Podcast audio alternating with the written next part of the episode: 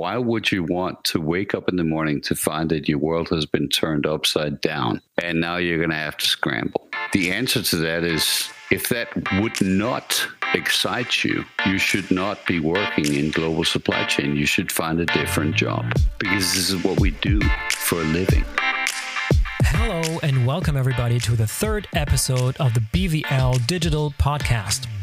BVL Digital is the innovation unit of BVL, the large German logistics association.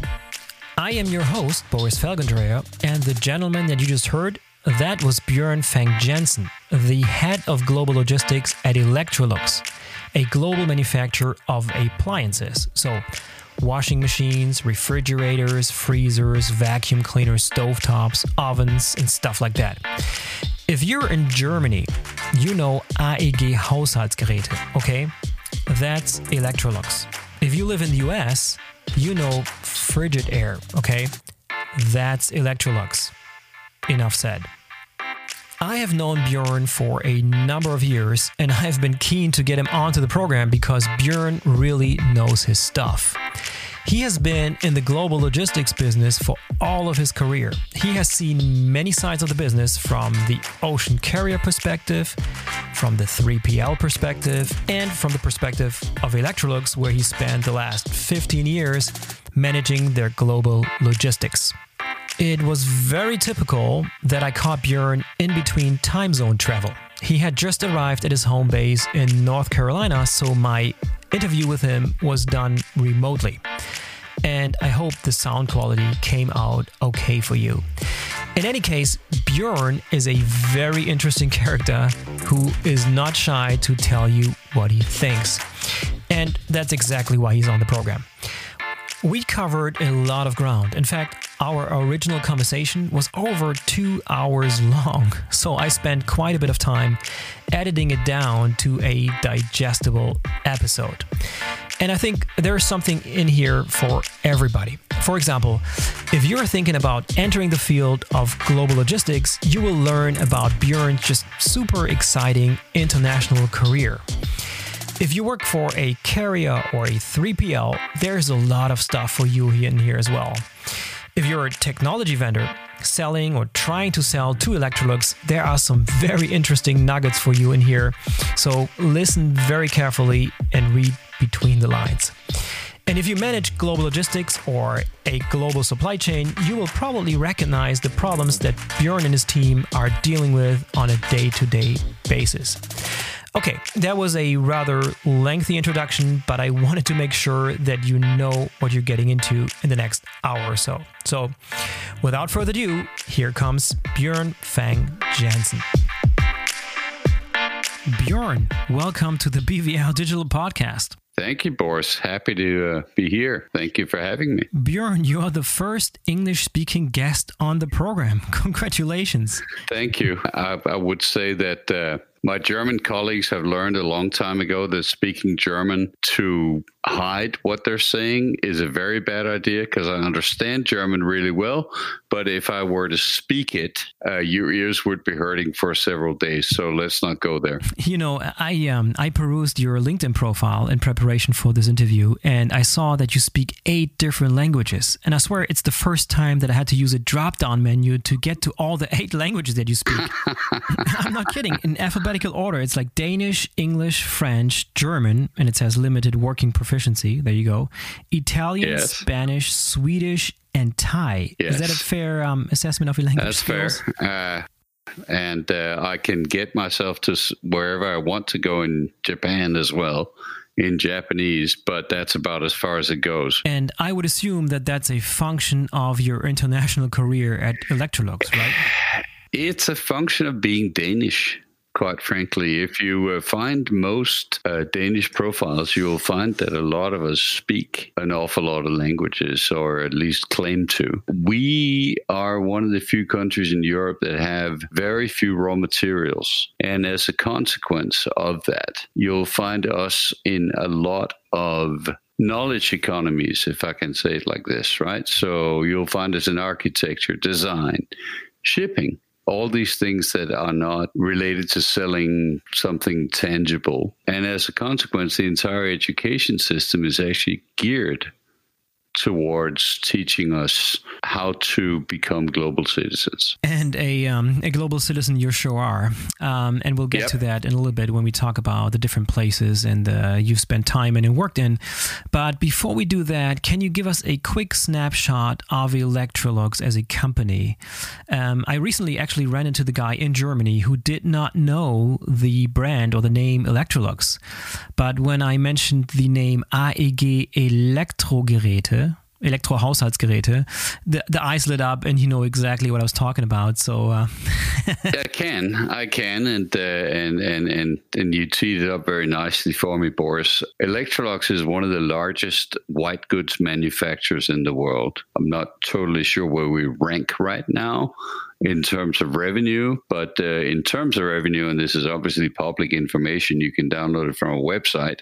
Depending on the exchange rate to the Swedish krona, we sit somewhere between 14 and 18 billion dollars a year. Mm-hmm and uh, and that hasn't changed materially actually over the 15 years that I've been with the company. We uh, manufacture only white goods. White goods is anything you'll find in your kitchen, anything mm-hmm. you'll find in your laundry room, plus air conditioners, vacuum cleaners, which is our legacy, right? I mean, that's how it all started 100 years mm-hmm. and 10 days ago. And, um, and, and sundry other uh, what we call home comfort appliances, right? So that's what we do. The way we like to think of it is in terms of three words taste, care, and well being. the basics. You've got the basics covered. Taste, care, and well-being are the three mantras of this company right now. And you've been with Electrolux over 15 years now, right? A little over 15 years. Yeah, 15 years and a month essentially. And um, I started in Electrolux uh, running the supply chain for our for one of our divisions in uh, in Asia Pacific. I was living in Singapore at the time, yeah, and, maybe take uh, us back to yeah. the beginnings of your career because you have a very long and colorful sure. career um, that I would love our audience to get a better understanding of. You've been on the 3PL yes. side, and the carrier side, and then Electrolux. Just take us back and tell us the, the, the story of your career. So I started my career after school in the army. Mm-hmm. Spent, the Danish army. Yep, the very royal Danish fire sprouting army, uh, and. Uh, and spent about three years there. Left the army with some stuff on my shoulders, but always knew that that was not necessarily going to be my future. I always had this hankering to go abroad. Mm-hmm and try what that would be like. And in those days, and here we're in we're in 1986 no 1985 sorry. That, uh, that, that that here we're we're really talking about a very very few danish companies that would even offer you that opportunity. And uh, by an extraordinary coincidence all three of them were in shipping. Two of them still exist. Uh, EAC no longer exists because it was bought by Maersk. Um, but uh, but the other two do. And I chose to join Maersk. Well, I didn't choose to join Maersk. Maersk chose me to join them through a pretty exhaustive process. It was a shipping school. It was a physical school that you went to where you learned combined with holding down a job. Mm-hmm. Uh, so you went through that process for two years, combined school and and work. Then you uh, went to do your exams, and if you passed all of your exams, you would be posted abroad. And that was the promise. And I think that's what attracted a lot of people. The only other option would have been to come, to become a tour guide, but nah, didn't didn't really see that in my career. Right, so so uh, shipping it was and it ignited in me a lifelong passion, which I still hold, for shipping and the ways of the sea and containers and, you know, the way trade has developed or not developed, which I'm sure we'll get to talk about later. But mm-hmm. that was that was my beginning. Mm-hmm. Uh, I was uh, lucky enough, or, or maybe I studied hard enough to pass my exams. And I got summoned to HR to be told that I was going to Bangkok. Um, you didn't have a choice. They just told you. No, uh, they pretended that you had a choice, but no, you did not. Which is almost like the army. You never have a choice. Yeah, yeah pretty much. pretty much. So, uh, but but in the event, uh, I don't know anybody at that time who would have not chosen to go to Bangkok. So it was a moot point. Mm-hmm. Um, and uh, from Bangkok, I went uh, after a couple of years back to Copenhagen. Uh, no, yeah, after a couple of years, I went back to Copenhagen for a year. Then they sent me to Hong Kong. Uh, from Hong Kong to Tokyo, from Tokyo to Yokohama. Wow. It was an amazing ride.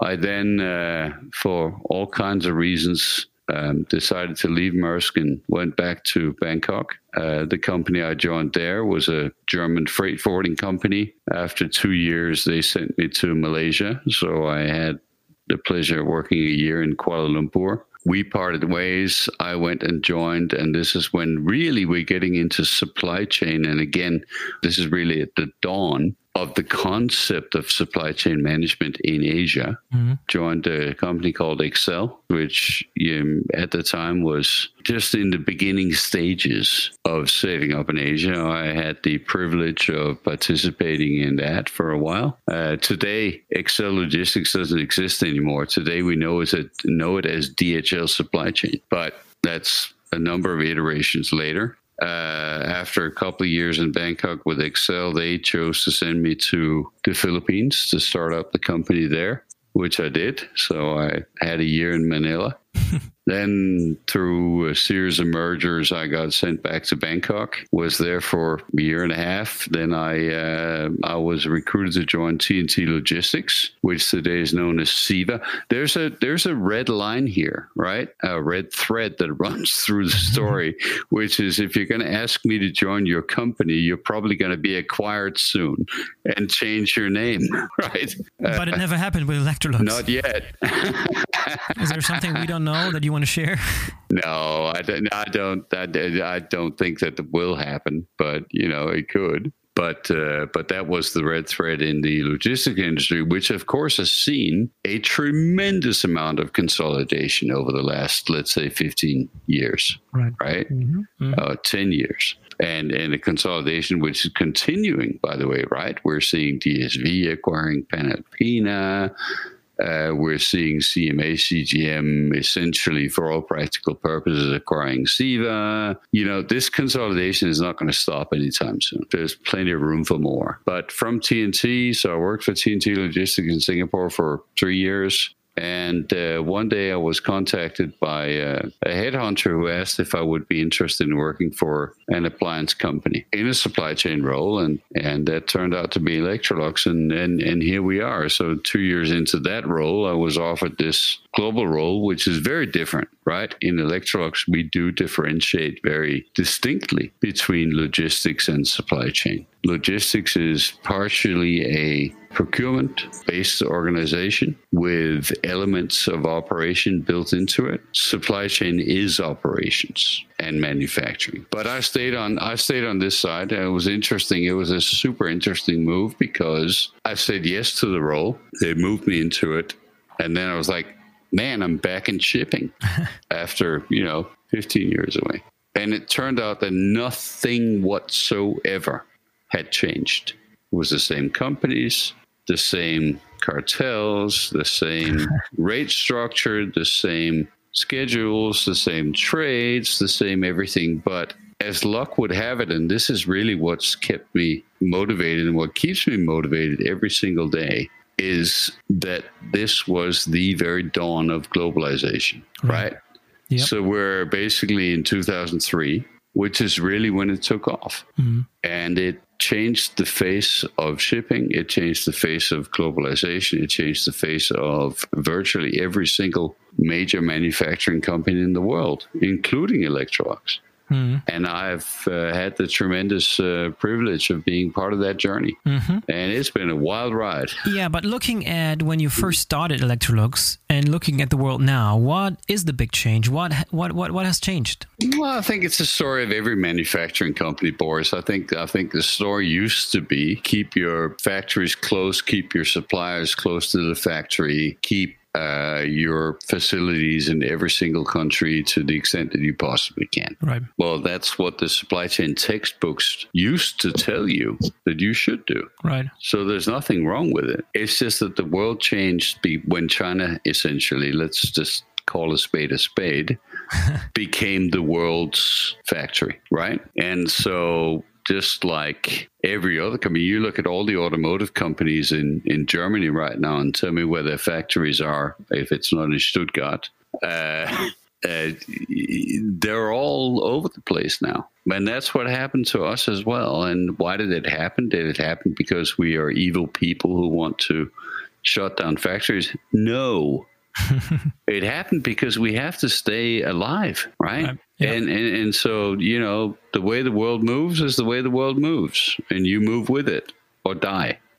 And today, is it uh, still the situation yeah. that most of your goods are manufactured in Asia and then shipped around the world, or is that not really the case? No, I would not say that uh, at all. So when I joined Electrolux, we had 60, I just want to pick a round number and say 65 factories. Mm-hmm. Today we have less than 40. Mm-hmm. The interesting thing is the top line hasn't changed. The number of boxes we ship around the world has changed dramatically if you plot the top line, and, and you could probably do this for any company you want to do it for, any major European manufacturing company.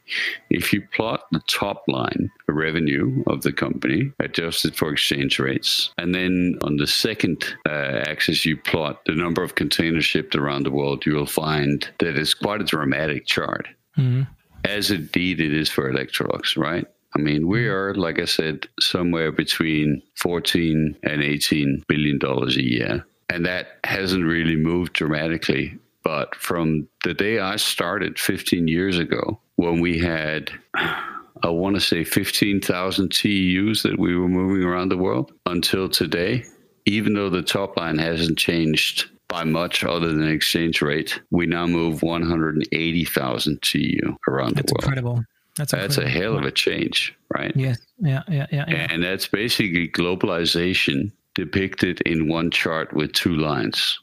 You know, um, right. um, I um I, I read your annual report uh, in preparation for for our discussion today, mm-hmm. and one thing that stuck out to me was that you're still pretty much very reliant on North America and EMEA um, as your as your key markets. How's that? And that's just about it's just about purchasing power, of course. It's not really well. I mean, yeah. APAC is obviously is obviously up there, and uh, we're kind of getting close to the point where there's data I can't share and won't share. Mm-hmm. uh, um, but North America and and and EMEA have mm-hmm. always been large markets. So have so has Latin America. Mm-hmm. Uh, if you look at the latest market data I have available for Latin America, we have something like a 50% market share in Brazil. All right. Which is the largest country in Latin America. Uh, yeah. and, and the numbers, they go down a little bit, but not materially if you add Argentina and Chile. And if you go all the way up the west coast from Chile, they're very, very significant as well. So it's but not. It's, it's still quite a different picture than, let's say, a German automotive manufacturer. Can, yes, yes, it is. uh. Who, who, have been very, very much reliant on, on China as a market in the last 10, 15 years, um, and also very much more dependent on that market, right? If something goes wrong there. Yes, China for us is a, definitely a market that has enormous potential, which we have not yet explored. Mm-hmm. Interesting. Yeah. But that was not our story. Our story was always we have four regions EMEA, Latin America, North America, Asia Pacific. Asia Pacific includes Australia, of course, where we have also huge market share, north of 30%, percent mm-hmm. which is uh, not insignificant. But there are markets in the world that are largely well, they're not unexplored, but we have this philosophy in the company that if we do something, and I know this is really weird, particularly in the context of shaping companies, we have this philosophy that says we don't want to do this unless it's profitable. Mm-hmm. And if it's not profitable, there's just no way we will do it. Mm-hmm. And of course, in a country like China, like India, where you are up against very large state owned corporations and state subsidized corporations. There's a limit to what you can do while staying profitable. Yeah, hard to compete there. Yeah, it's hard to it's hard to compete, and if it's if it's hard to compete, then sometimes you just deploy your resources elsewhere. Right. And North America is a big market for us. We have I don't know 13, 14 percent market share of the entire North American market. We have huge market share in Latin America. We have enormous market share in Europe why are you going to go somewhere else right now if it's not profitable. Does right. that make sense? It does make sense. I was just thinking about my washing machine that I have in my laundry room. It's it's actually an AEG. So oh, thank you. I appreciate we appreciate your business. Yeah, of course. Thank you. Uh, no, it's a great machine. I actually I, I went through the trouble of of pulling it out earlier because I wanted to find out where it's made. Yeah. But it doesn't say on the box. It doesn't say on the machine where it's made. Where do you where do you think it was made? My AEG washing machine that I bought here in Germany. So let's start with the fact that Electrolux is multiple brands, right? The right. Electrolux brand is the main brand mm-hmm. globally, but there are three other significant brands under our umbrella. The first one is AEG, like you said. The second one is Frigidaire, which accounts for almost 90% of our sales in the United States. When I I, I live in the United States, I walk out out and I tell people I live, I work for Electrolux, and they're like, "Who?" I said, "Oh, excuse me, Frigidaire," and they're like, "Ah, okay, okay, okay, okay, right, right, got right. it, yeah. got it." Yeah. And Zanussi, where is your washing machine made? Uh, if it's an AEG washing machine, my bet is that it was made in Italy. Really? Huh? In Italy? Yes. I would have never guessed. Out of all places, I wouldn't have guessed that my washing machine was made. Well, it's uh, we have a couple of factories, or three actually, left four if you include Electrolux Professional in northern Italy as one of the only countries outside of Germany where we still have manufacturing capability in Western Europe. Wow, that's interesting. That's not to say that we moved it all to China, right? It would have been made in Italy or it would have been made in Poland, but you're with that particular brand, I don't think it would have made, been made in China. I don't think yeah. so. But there are brands that you sell here in Germany that were that are made in China, right? Well, is there any manufacturer in the world that doesn't sell stuff in Germany that was made in China? No. Actually, most of my stuff, if I look around here, was made in China. I mean, that's no. But the reason I asked this question, um, Bjorn, is because I wanted to hone in on a very specific example of of something like a washing machine, for example, right? Where right. where is it being? Where where are the parts being sourced? Where is it being assembled? Where is it then shipped to? How does it get from from from the source, from from from the parts and and and, and the, the stuff that goes into the machine, to how it actually then ends up in a market like Europe, for example? Can we take a very tangible, real life example of a product, like a journey of the of the product from from source to to customer? Yeah, I think I think we're gonna go. I think we're gonna have to drill down to two examples. Okay. Example one is where a plant still exists in what McKinsey insists on calling high cost countries, mm-hmm. which generally means not China. so my, my washing machine made in Italy, that would be an example. Yes. So, so, so that's why we need two examples, right? You have mm-hmm. a product that's being made, like physically manufactured in a high cost country, and you have a product that's being sourced, finished from a low cost country. Mm-hmm. And again, let's be clear low cost country does not by default mean China. Right. It could mean 15 different countries in the world. The difference is that the product that is now being manufactured in a high cost country. And it doesn't matter whether it's a washing machine or a cooktop or a car, is almost certainly being manufactured in a high cost country, but with a large majority of the components that go into that product being sourced from a low cost country and shipped around the world, which accounts for the chart we talked about earlier, your revenue may not change, but your shipping volumes change dramatically. And the workload for your team will accordingly. Uh, yeah, don't even get me started. but yeah, so so so that's sort of example number one is you may well have a product that's been assembled in China or Italy or Germany, uh, sorry, in, in Germany or Italy or France or wherever. But the likelihood that that component, uh, sorry, that that product does not contain components from low cost countries is essentially zero. Right, right. That makes sense.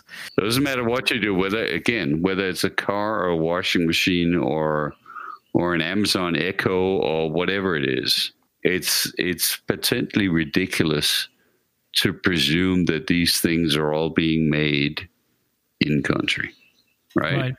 And, and do you do yeah. your own manufacturing or is it outsourced so, manufacturing? Well? so that brings us to example number two. Example right. number two is when you get to Well, we are making it ourselves as well. We have factories around the world. We have seven factories in the United States, three factories in Brazil, factory in Argentina, factory in Chile, two factories in Asia Pacific, nine factories in Europe, four factories in Africa. So it's not like we don't have our own factories. And we did, I don't want to paint this picture of this evil company that just sources everything everywhere. We manufacture a lot. We create a lot of jobs. We have almost 60,000 people working for our company.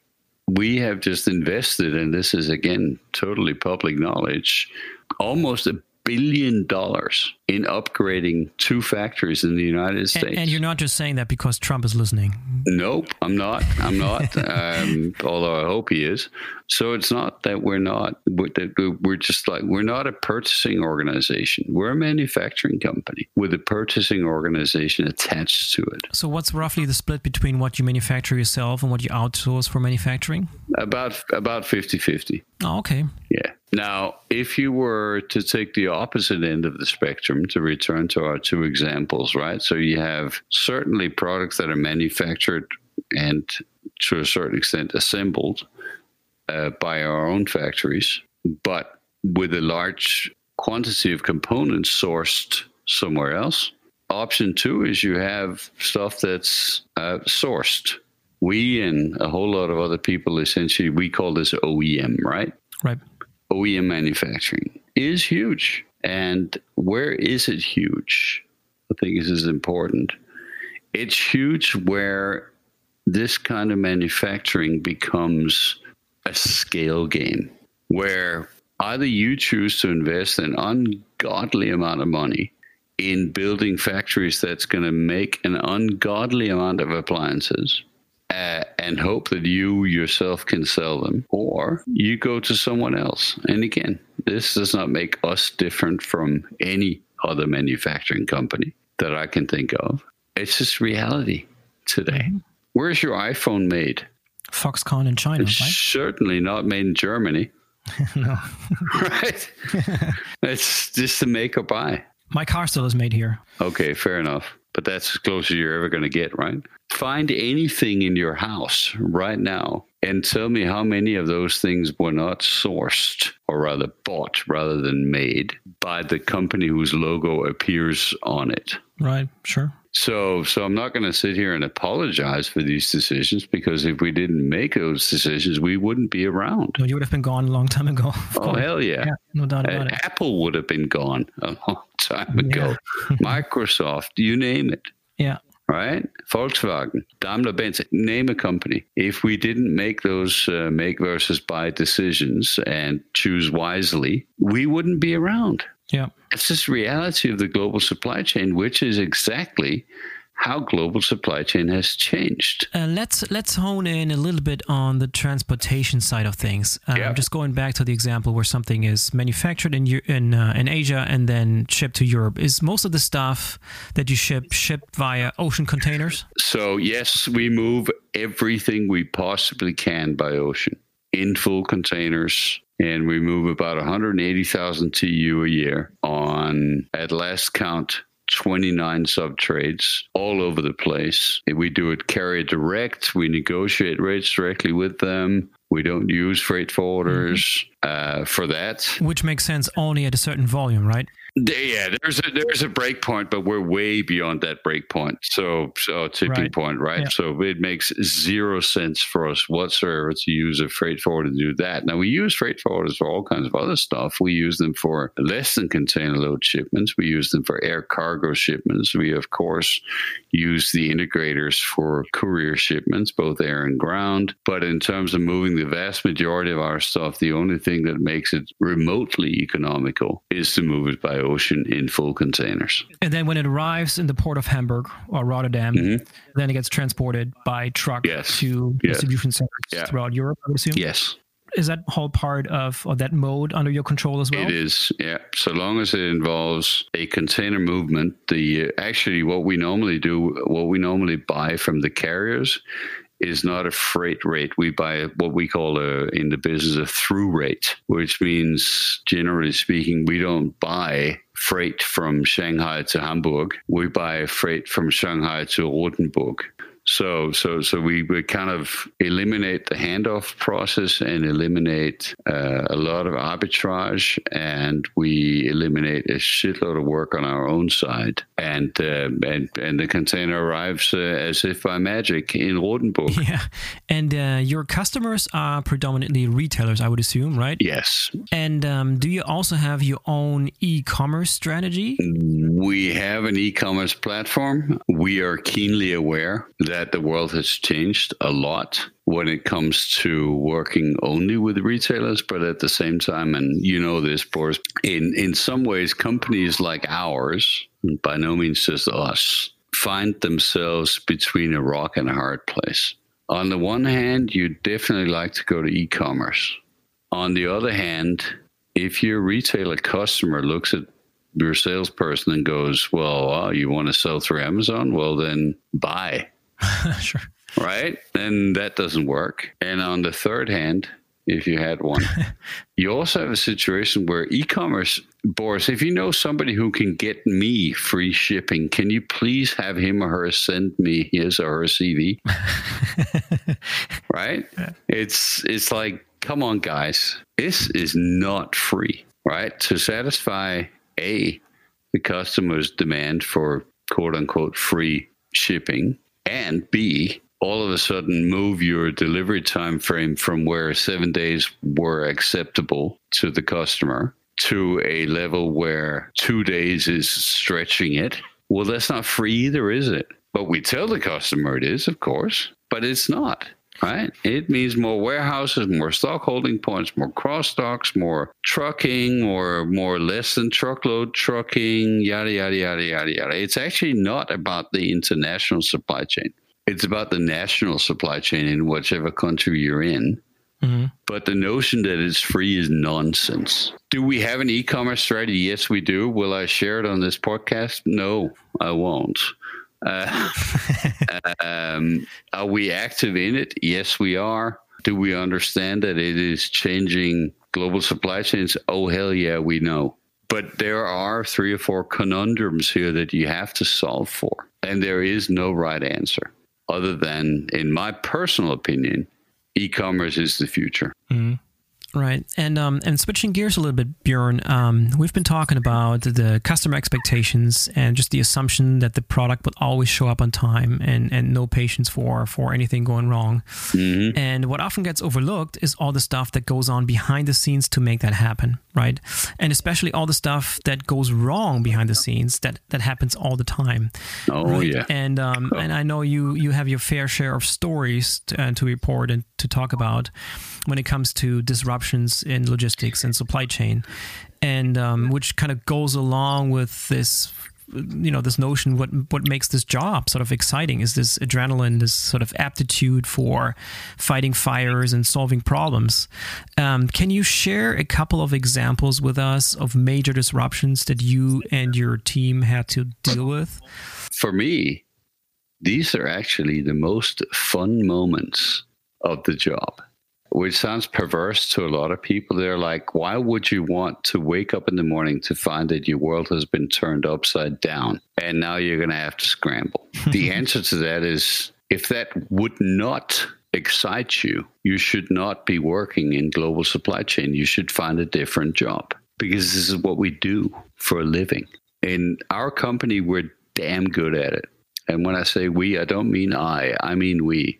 And I don't even just mean my team, I mean we. In this company, we're damn good at it. And uh, just as a frame of reference, how big is your team right now? My team is uh, 25 people. 25 people locally or spread across the world? Yeah, no, no, no, no, no. They're spread across the world. A lot of them, a lot of them have been me, with me for a long time. Uh, we've been through the wars quite literally. There is a reason I use the war metaphor. It's because it's a very, very apt metaphor because when the shit hits the fan, you better have people who know what they're doing.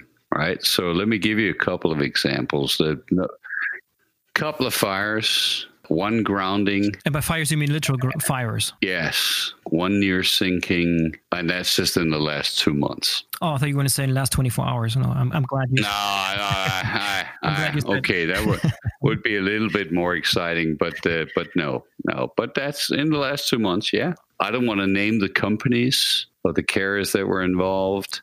I'd much rather talk about the process, right? So if we go back to the well-known incidents, oh wait, I forgot to count the fact that almost every month some carrier loses some of our containers over the side Really? into the ocean. Is that common? It happens every day. According to the uh, International Maritime Organization, statistically these days a vessel catches fire once around every 12 weeks. Now, I just mentioned we have 29 subtrades. What do you reckon the odds are that we have containers on board, right? Mm-hmm. But I'll give you, I mean, there are two well known examples that anyone who's Like you said, listening to this podcast, right? Just, so I get that right, you were just saying the, the number or the, the, the, the incidence rate of containers going overboard just like that, just falling off a ship? Yeah, it happens all the time. For the listeners to this podcast, I highly recommend one book. It's called Moby Duck. Moby Duck is about, I forget the exact year, but at some point, an, an evergreen vessel lost some boxes over the side in the North Pacific in the winter, which is when carriers lose containers all the time over the side. There are estimates that more than 10,000 containers go into the ocean every Wow, year. Incredible. Uh, but in this case, the containers they dropped happened to be destined for Toys R Us in the United States, and they contained a bunch of plastic or rubber ducks, hippos, and crocodiles, if I remember correctly. And they all fell over the side. Somehow the containers burst open. And to this day, finding a rubber duck or crocodile or a hippo somewhere on a beach remains one of the most prized treasures of any beach hunter. I can imagine. Collector's item. And what's really interesting about it is that they have quite literally been found on every continent in the world, including Antarctica. That's an interesting story. It's a whole book about that. Yeah, Moby Duck, Moby Duck. Highly recommended. Okay. highly recommended. Required reading. Yep, required reading. The point being that these things fall over the side all the time. It usually, of course, happens in bad weather. I, I want to say it's less than two months ago that we had 12 containers lost over the side in the English Channel from a company that shall remain unnamed, and it nearly shut down a couple of our factories in Eastern Europe. So now what do you do? You scramble, right? I mean, the two best known examples of, of recent massive disruptions, of course, we know the Hanjin collapse. Uh, we know about the Maersk cyber attack. Less known is the attempted cyber attack on the only Chinese carrier, COSCO. Uh, but those are the three big ones. What people don't understand is every month something happens somewhere in the world involving a ship. Could be a grounding, it could be a flooding, it could be bad weather, it could be a strike, it could be fog, it could be you yeah, name there's it. and you know I'm just sorry I'm interrupting, but there's there's there are these platforms now, right, that alert you of of where in the world things things are happening and where disruptions happen. Mm-hmm. Yes, Are you? There are. I mean, are, are those? Are you using any of those sort of alerts? yes, we we Is, are. you typically, I- I is this how you typically find out about those disruptions then through this types of? No, we typically find out from an email uh, or a phone call. Uh-huh. Usually, actually, a phone call or a text message going, you know, to be politically fairly incorrect.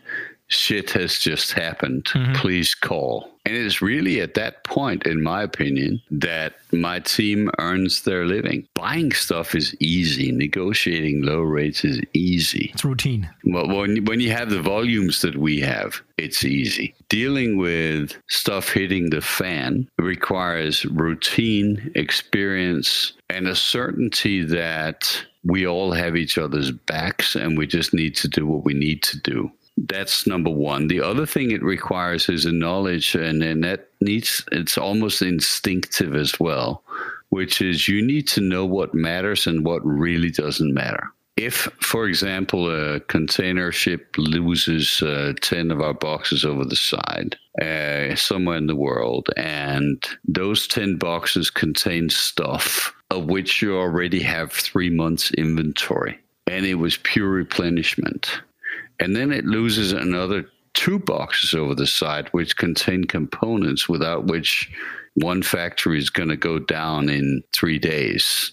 But this knowledge is not widely available, and to my knowledge, is not available on any platform in the world today. But this is how you're supposed to manage a crisis. That's logistics. That's the fascinating part of it. It is logistics, and it is the fascinating part of it. And it is, frankly, what I thrive on and what our company and like I said, not even it's not about me, it's not about my team, it's about hundreds of people. We saw that especially in the Hanjin and the Maersk crises, are exceptionally good at. Mm. Just going back to the to the role of technology, you were pointing to the fact earlier that it's still to this day, we're 2019, it's not possible to have complete visibility of everything that's going on in your supply chain across modes and down to the item level and down to the inventory level.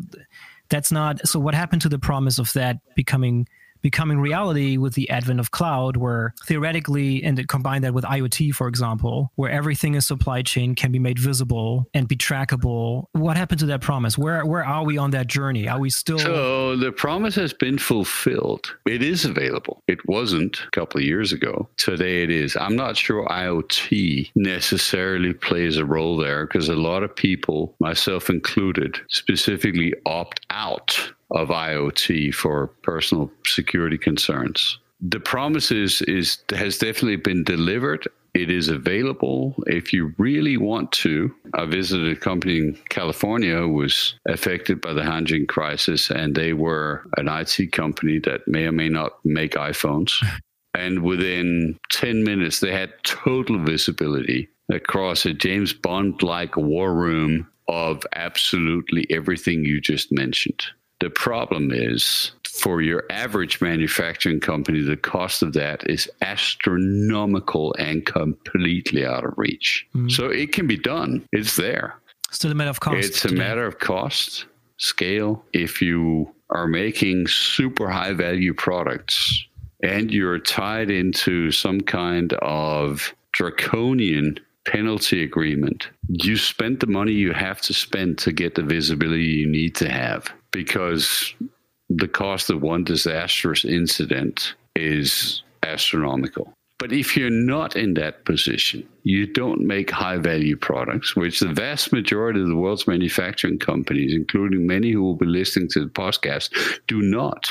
And you're not tied in to draconian penalty agreements. Well, you kind of make a value call, right? There is a gigantic opportunity for someone. And there is no one out there, to my knowledge today, who can do this. And I spend, as you know, an ungodly amount of time out there trying to find out who's doing what. An enormous opportunity for someone to come up with a solution to this problem that is affordable and importantly, implementable within a reasonable amount of time. I think we've all, I know you have, we've all, you know, been part of large ERP companies or been on the receiving end of these beautiful presentations that promise the world, if only you can wait two years. Right? I hear from your laugh that you know exactly what I'm talking about. I'm not going to name any names. No, no, no, no, no. There are only three anyway. so, but you know it's it's every the world is possible. You can have anything you could possibly want. If only you'll pay 10 million dollars and wait for two years we can totally make it happen. Yeah but so but tell me like currently under those circumstances what how far does your visibility reach? What sort of control and visibility do you have? Ours currently well we're moving quite fast on what we call digital supply chain. And that means that we're using uh, i've signed up with a couple of providers again i can't name them because i'd be violating a couple of ndrs and i'm kind of tend not to try and do that. Who can give us? So right now, our visibility basically is is at the container level. How many containers? Where are they? What we're trying to get to, which is what mm-hmm. every manufacturer is trying to get to, is how do we take it down to the item level? And how do we get to a point where we can apply machine learning and AI to more accurately predict when it's going to be there. And that's not just about factory, right? I mean, it's potentially ridiculous to me. Literally two minutes ago, I went in and checked my Amazon orders because I'm expecting something I need. That Amazon can tell me that something is uh, one hour and 20 minutes away. Vast majority of manufacturers can't tell you whether it'll arrive today, tomorrow, or the next day. And the problem, and the, and the problem with that is because they're not getting the updates. It's it's not that the platforms don't exist, it's that they're not hooked up to the people they need to be hooked up to. And hooking them up costs an ungodly amount of money and takes an ungodly amount of time. So, just looking across the technologies that you're currently using, what sort of technologies are absolutely vital for your day-to-day operations? Uh, well, for us, uh, I mean, and this is again well known, GT Nexus, your previous employer, has formed the backbone of our operations for uh, six years, seven years, something like that. Uh, we've just renewed our contract with them. But the problem with the platform here, and this is not a criticism of GT Nexus, is that it's as in all IT or indeed all all human endeavors, garbage in, garbage out. So any platform that says what we can do is any it doesn't matter whether the name is GTNX, whatever INTTRA, whatever the name is, it really doesn't matter. What matters is if you're saying, I have a platform, it'll take all this input from party A. I'm party B, so I'm going to process it. And then you're party C, and I'm going to deliver it to you in a consolidated fashion. That's great until what you get from party A is garbage and to my way of thinking, and I'm, not alone in this, I've heard this from people far high out uh, or up on, on, on various very large food chains than me, is it's all garbage in. Therefore, logically, garbage out. And I don't know that we're going to change that a lot in the short term. And the platforms are the platforms. They just go, well, this is what we got and this is what we're giving you, right? Enter three or four players on the world stage today. And again, I won't name them because it would be violating a number of stuff that I can't violate. Mm-hmm. But there are three or four players on the stage today who are going, we know that it's nearly always garbage in. And we're, we're, we're working with one of them. And what this is all about is essentially AI and big data. So it's about saying, okay, I know there's a ship on the way. It's traveling from, she's traveling from Shanghai to Long Beach. The schedule says she'll arrive on Monday at 11. Okay, we've got that. The problem is we've just pinged this ship and she's 24 hours behind schedule. And we have big data behind us, years and years and years of port data in Long Beach that says when a vessel is 24 hours late, she'll have to wait on the roads for this long. Then she'll get alongside. We know that the Port of Long Beach generally has a discharge time of this we know that it generally takes this long for the container once it's been discharged to get out of the port. So here's an actual get out date that the shipping line won't tell you about for whatever reason. But we estimate given our enormous historical database and some AI, that this container is going to be 27 hours late. Okay, so it's dynamically estimated ETAs. Yes. Um, that are generated with the help of an AI that's looking at historical data. Yes, and they have a 98, according to themselves, they have a 98% accuracy rate, which is scary. Interesting. And this works outside of having to work with the carriers themselves. Yeah, because it's gotten to the point where, quite frankly, we can't trust the carriers to update. Uh, partic- it's it's particularly on the destination side. But but, but hold on, if if the system is making predictions based on historical data that has to come from ports or, or carriers, yep. then isn't that the same thing? Garbage in, garbage out, or what am what am I missing here? No, they well, uh, as I understand it, the, the the big data does not come from carriers; it comes from facts. So basically, a ship has a AIS, you know, signal that it sends out all the time. So at this moment, if I wanted to know where any vessel from any carrier was, I could log into, I think it's shiptracker.com or shiptracking.com. Oh, got it. I, it relates mostly to to the, sh- the ship's position at one point in time. There's yeah, so you know exactly where where the right. thing is right? Okay. Mm-hmm.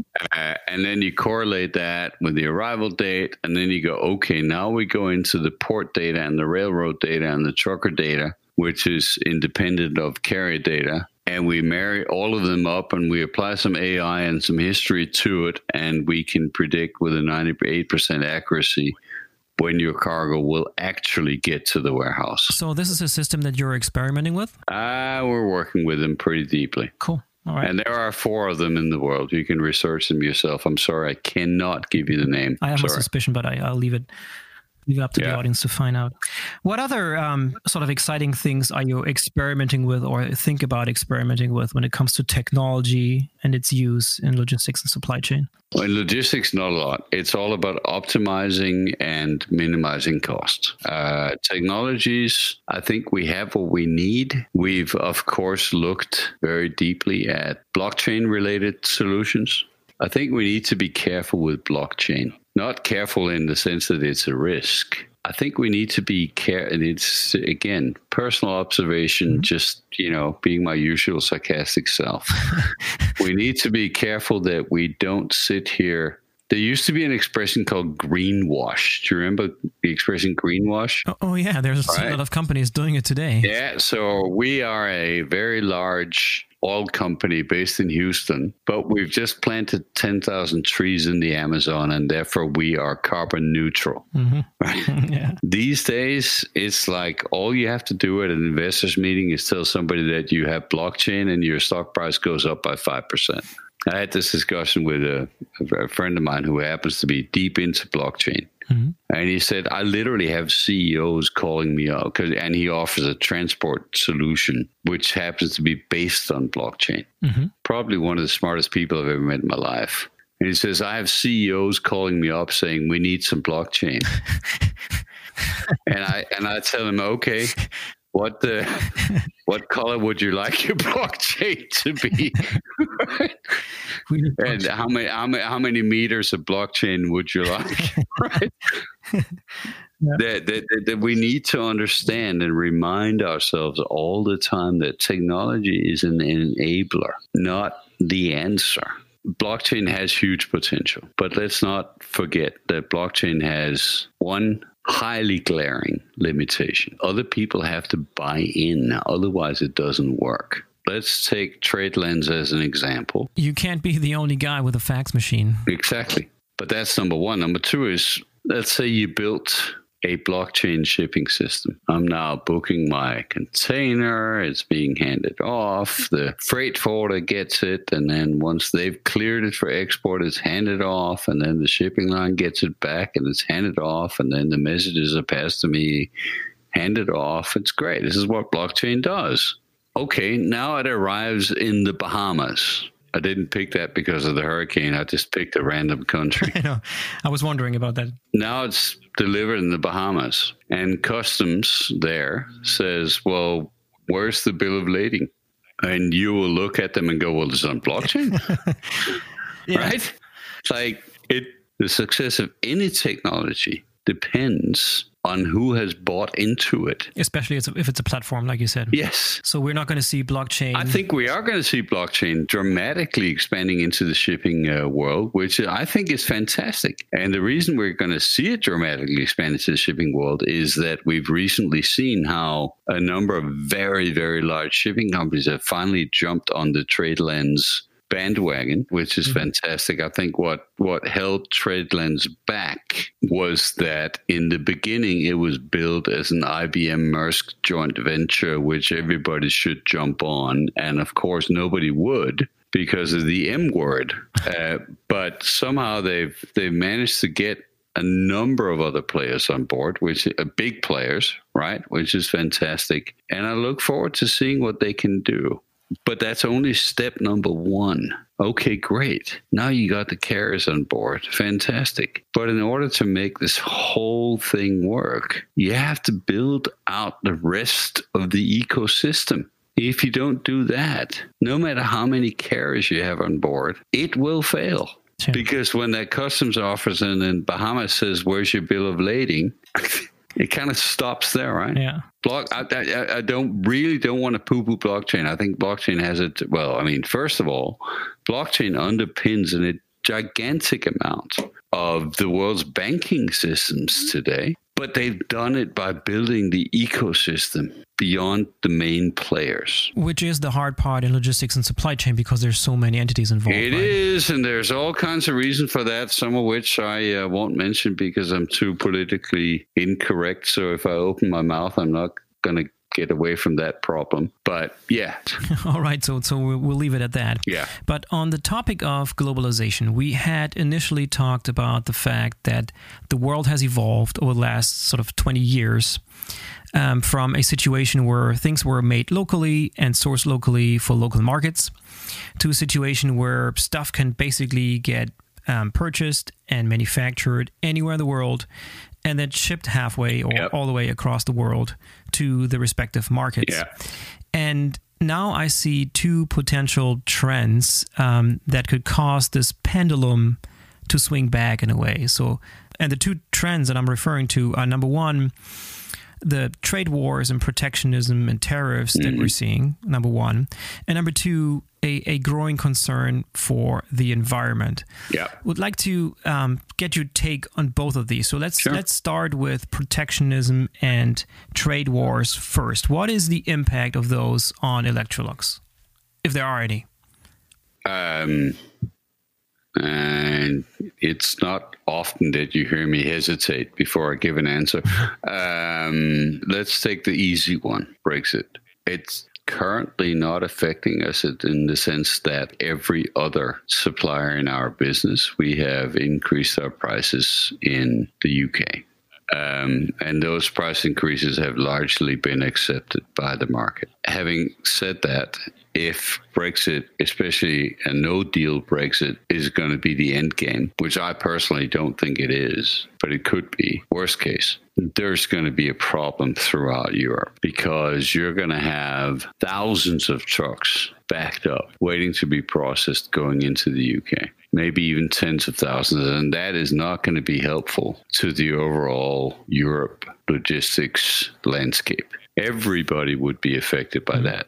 Right? I mean, the notion that somehow Electrolux has found some kind of magic wand that would not let us be allowed to, or let us be affected by Brexit is, is of course, nonsensical. Um, trade wars and increased protectionism it's affecting us in a big way.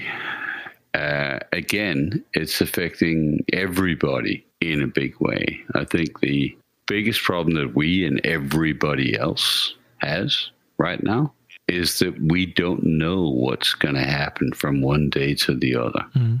We all wake up, wake up every morning and go with trembling hands. You log into CNN. I refuse to log into Twitter.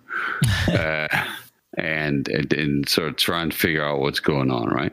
And sometimes you can kind of figure it out, sometimes you can't because it could also change in 12 hours. We don't know. What we do know is that there are areas in Asia that are exempt from tariffs, and that some of our competition, by serendipity or just dumb luck, are manufacturing there and we're not which creates a problem, which we have, uh, even our North American CEO has testified to Congress about this. So there's no secret, it's a public record. We know that the President of the United States has tweeted that he is aware of this and looking into it. Okay. We know that people are shifting manufacturing bases away from China and into countries that are not affected, predominantly South Korea, Vietnam, and Thailand. Nothing that's not a matter of completely public record. Sometimes that's doable and sometimes it's not. Again, my personal opinion on this shipping wise, not a problem. Logistics wise, not a problem. Capacity wise, big problem Sure. it's not as easy as saying we, the whole world, shifted our entire manufacturing to China, a country with a population of whatever 1.5 billion people. And now we're going to Sri Lanka or to Thailand. But now, exactly, now we're going to go. Now we're going to go to Thailand with 62 billion, uh, 62 million people, right? Yeah. It doesn't work like that. But again, I stress This is not necessarily the Electrolux position. It's my position. But yeah, it's it's a mess. I do agree with you. I see it as a major influencer. And, and, and, but but let's let's move it into a different context and just say let's not let this be around Trump or Xi Jinping. Look at it more as the world is shifting into a more protectionist pattern, moving back to where it came from. Mm. That's going to be bad for global shipping and it's going to be bad for global supply chains. Yeah, and the the so the other the other trend uh, that we touched on earlier is is the environment. Yeah. And here in Europe, we have young people on the streets every Friday and every other day too, uh, feels like. yep. Demonstrating and protesting and wanting our governments and our companies and the system to change. Yep. Now, Electrolux is on the forefront, um, as far as I can tell. Uh. I think you, you take sustainability very, very seriously. It's a religion for us. Yeah, tell us a little bit more about that. How, how so? It goes back like 25 years. I think we've been in one of the very few one of the very few companies that makes up the Dow Jones Sustainability Index. By the way, you don't get onto that list by greenwashing. You sure don't. No, and certainly not, and certainly not for 25 years in a row. Right it's a religion for us. It's we live it in everything we do. We have moved not only in shipping as a leadership member of the Clean Cargo Working Group, but also in manufacturing, uh, zero waste, solar panels on top of every factory. We mm-hmm. really live it. In other words, you didn't just re- recently um, discover this topic and no. jumped onto this bandwagon because it's um, it's so fashionable right now. No, no, now, this company lives and breathes sustainability in everything it does. Manufacturing activities purchasing activities.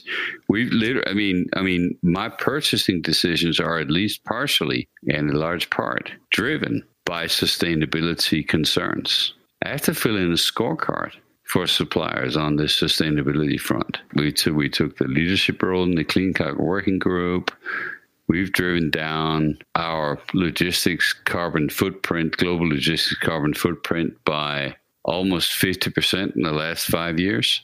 Wow. Mm-hmm. But that's actually nothing compared to what other parts of the company have done. In connection with our 100 year anniversary, we've come out with an awful lot of initiatives, actually, funnily, 100 initiatives a number of which, many of which, almost all of which are literally guided by sustainability.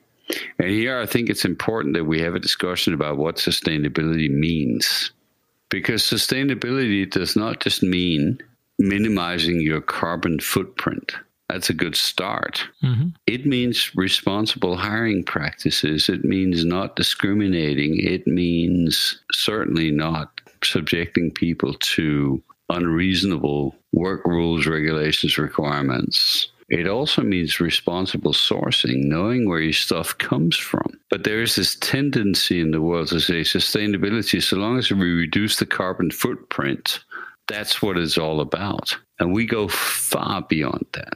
It's the whole picture, not just the carbon. But go, but going back to the topic of CO two emissions for a second, logistics. What what um sort of measures did you take um, that allowed you to so drastically lower your your emissions over that period of time? Um, so we uh, we took conscious decisions around carrier selections mm-hmm. based on their fleet configuration, uh, the fleet age, their own stated contributions to CO2 reductions. So, when you're making your carrier decisions and buying decisions, you're not only looking at price, you're not only looking at service levels, but sustainability on part of the carrier is a is a big criteria for uh, inside your selection process, basically. Yeah, we we we call it sort of with an overall catchphrase. We call it value based sourcing mm-hmm. which is to say that value is not always about price. Now, I will also say two things. First of all, of course, uh, carriers have have helped tremendously. Almost all carriers by over the last six years building extremely large and extremely sustainable container ships. So the number kind of went down automatically, right? Because they did that. Mm-hmm. And of course, IMO 2020, which is coming up in three months, is also going to help get us to a goal that then, then the real challenge becomes where do you find the next target, right? Bjorn, I'm looking at the at the clock here. Mm-hmm. We've been talking for a long time, and it, time time flies by when when I when I talk to you. it's always always a pleasure. I always like listening to you. You have uh, you're full of stories and good insights, and you just have a wealth of knowledge about the industry, which is is refreshing, and and I enjoy listening to it. Um, I hope our listeners feel the same, and I hope they learn something and understand the way the world of global supply chain and logistics better than it did before. Yep, I hope so too. Always happy to uh, to receive feedback, communication, whatever. Yeah, what's uh, what's the most common platform to, for people to find you on? Is it LinkedIn? Is it Twitter? You said earlier you Twitter is, is link, gone. You're not there I, I log in, but I try not to. LinkedIn is probably the best place. Same, same here. Same here. So people yeah. find you on LinkedIn. Bjorn Jensen, are you connecting with a lot of people, or should people follow you? What's what's your preferred method there? Uh, connect. Connect. Okay. That's awesome. Well, Bjorn, thank you very, very much for your time. Very much appreciated. Thank you for being on the program. Thank you for being the first English speaking guest. Hopefully, we'll have a large audience, a larger audience than we typically have with only a German speaking podcast. So, hopefully, um, this was helpful to people. Again, like Bjorn said, I also like to get feedback and input. Want to make this podcast as good as it can get because it's for the community and it's it's for the listeners, not for us. So, no. any feedback we can get Bjorn, thanks again for being for being part of the program. Hey, thank you, Boris. It was a pleasure, as always. All right. That was the BVL Digital Podcast episode with Bjorn Vang Jensen from Electrolux. If you've made it this far, I assume that you liked what you heard. And if that's the case, it would be great if you would give us a five star review on iTunes. That way, the program will become easier to find for others. And in the process, don't forget to subscribe so you don't miss the shows that are coming. If you have constructive feedback, feel free to reach out to me directly. You will find me on LinkedIn easily because my name is pretty unique as long as you know how to spell it. Anyways, thanks everyone for listening. Until next time.